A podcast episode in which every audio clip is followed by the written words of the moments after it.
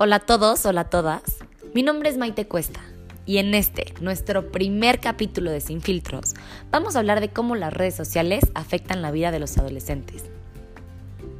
La idea de hablar de esto surgió cuando me di cuenta del estrés que pueden ocasionar las redes sociales en los jóvenes hoy en día. Es muy importante mencionar que las redes afectan psicológicamente toda nuestra vida. Las notificaciones son adictivas y las leyes con respecto a los delitos cibernéticos son tan nuevas que no son claras. Esto puede llegar a ser sumamente peligroso para los perfiles de menores de edad que navegan en la red. Me gustaría empezar hablando acerca de un tema que me parece sumamente importante, el tema de los influencers, ya que muchas veces se puede llegar a pensar que ellos son responsables de la interpretación que le dan sus seguidores al mensaje que ellos nos dan, cuando la realidad es que la responsabilidad tiene que dividirse. La gente es llamada influencer debido a que están influenciando de alguna manera u otra. Entonces, obviamente todo lo que dicen y hacen conlleva una inmensa responsabilidad de su parte, porque hay gente que lo sigue y que les importa lo que opinan. Es muy importante mencionar que los adolescentes vienen de una familia en donde han recibido una educación y unos valores por lo que es muy fuerte señalar a los influencers como si a partir de ellos un adolescente puede llegar a ser de cierta forma. Sí, está claro que tienen una influencia, pero no se les debe culpar del todo. Al final, ellos dan una opinión. Es responsabilidad del usuario crear su propio criterio. El entorno de cada uno de nosotros es lo que más afecta en nuestra manera de pensar. Entonces, a ti que me estás escuchando, te digo que no puedes guiarte por alguien que no conoces. Perfiles vemos, corazones no conocemos. No puedes actuar o pensar de cierto modo porque lo ves en redes sociales. Tu entorno cercano siempre tiene que ser tu termómetro. Es válido cuestionarse, pero es muy importante que tú generes tus propias conclusiones. No te dejes llevar por una foto ni por una sola opinión. Busca siempre otras alternativas.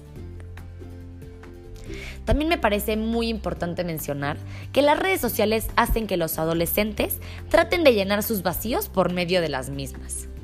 Es decir, que tratan de presentar una realidad que no es la suya buscando ser aceptados. Es muy triste, pero se ha ido perdiendo el acercamiento personal. Los adolescentes se están perdiendo de vivir sus realidades por estar pensando en qué van a poner en una foto.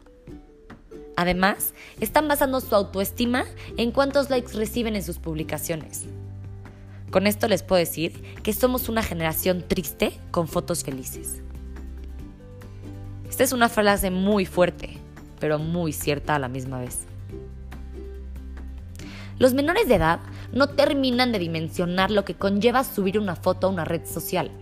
Ellos piensan que solo sus amigos lo van a ver y no se dan cuenta del alcance que puede llegar a tener. Además, todavía no tienen la madurez suficiente para manejar lo que se maneja en las redes sociales. México está entre los primeros países tanto de trata de personas como de trato infantil. Y desgraciadamente, la manera en la que entran estos sujetos es por medio de redes sociales. Empiezan a ganar su confianza, empiezan a enviarles mensajes, a pedirles fotografías, y esto puede hacer que se llegue a un abuso sexual por medio de redes sociales. Está claro que los adolescentes no van a dejar de usar Instagram, pero es importante educarlos para que sepan manejarlo de la mejor manera, ya que ellos se encuentran en una etapa muy complicada. Están luchando por encontrar quién son realmente, por lo que es muy fácil manipularlos. Es también muy importante mencionar que las cuestiones digitales nos envalentonan, porque es muy fácil enjuiciar desde una computadora, ya que se tiene cierto tipo de protección. Las leyes con respecto a los delitos cibernéticos son tan nuevas que no son claras, por lo que los atacantes muchas veces salen invictos. Y los adolescentes, al estar pasando por una etapa tan complicada, al no saber quiénes son ni qué quieren, se ven muy afectados por este tipo de ataques. Incluso muchos terminan acabando con sus vidas. La cuestión digital tiene que ser regularizada muy severamente y muy pronto, porque los ataques están superando la forma de controlarlo. Otro factor que es sumamente importante es que los jóvenes tengan cuidado con lo que publican. las redes sociales replican e intensifican lo que ya somos en el mundo real, pero de manera digital. Cada una de nuestras publicaciones tiene consecuencias directas en nuestra vida real.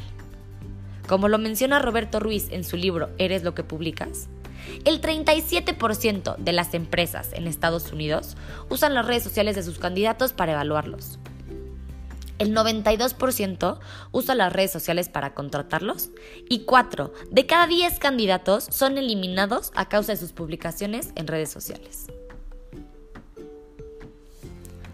Un claro ejemplo de publicar sin pensar es el caso de Samuel García, senador de Monterrey. En su afán por publicar cada uno de sus movimientos, lo único que ha conseguido ha sido hacer de sus errores errores que van a permanecer siempre en la red. Como ya lo mencioné, las redes sociales intensifican y exponen lo que ya somos en el mundo real. Todo lo que antes era privado ahora es público, por lo que cada una de nuestras publicaciones tiene consecuencias en la vida real. Me parece muy importante hablar de esto porque yo también he publicado sin pensar. Yo también me he sentido presionada a ver tanta perfección en Instagram. Yo también he tratado de presentar una realidad que no es la mía. Y creo que esto tiene que parar. Tenemos que aprender a usar nuestras redes sociales con responsabilidad y con moderación.